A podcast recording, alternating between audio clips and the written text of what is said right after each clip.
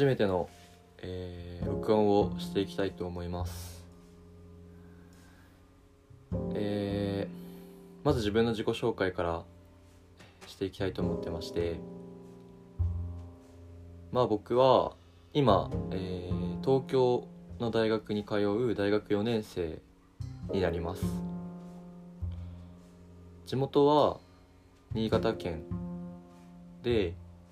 まあいわゆる大学を進学を機に上京してきた、えー、学生の一人です。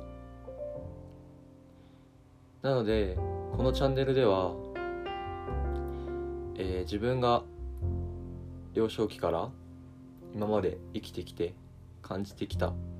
ことだったり東京の皆さんでは味わえないような田舎での生活をしてきたのでそういったところをお話ししていけたらなと思ってます。で今回最初ということで、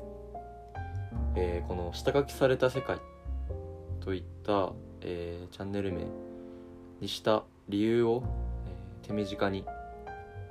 話していきたいと思います。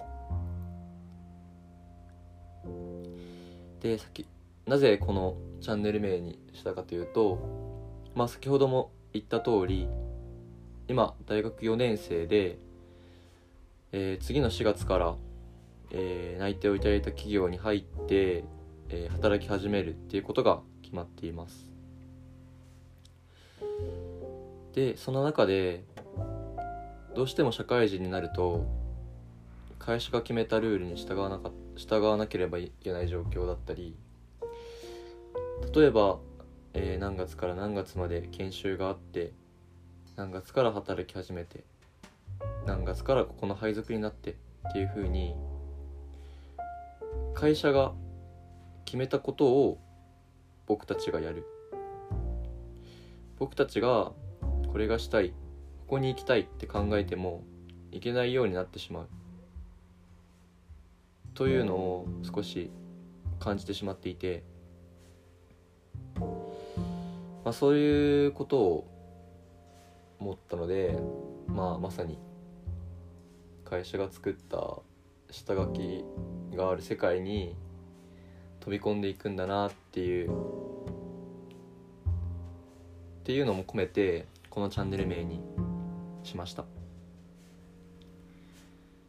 で、まあ、かといって、まあ、これから働いていく社会人になっていくわけでまあそれが嫌だったらもちろん就職もしないで自分の自由なことをすればいいって思う方もいらっしゃると思うんですけど、まあ、全く自分が社会人になることについて全部が全部否定的なではなくてやっぱり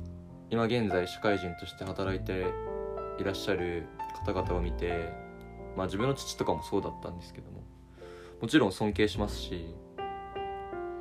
誰にもできないうん普通じゃない素晴らしいことをしてるなっていうふうには実際思ってるので、まあ、そういった意味でも自分も実際働いてみて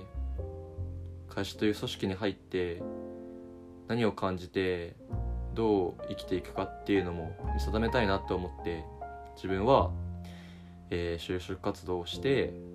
内定をいただいて会社に入るっていう決心をしました。はい。というわけでまあ最初の録音なんでちょっと手短に。まずこの下書きされた世界っていう名前にした理由からお話ししていきました。これからのこのチャンネルではまあ最初も言ったんですけども自分の幼少期からの出来事であったり、まあ、もちろんその就職についてのことだったりっていうのを話していけたらなっていうふうに思っています。それでは聞いてくださった方ありがとうございました。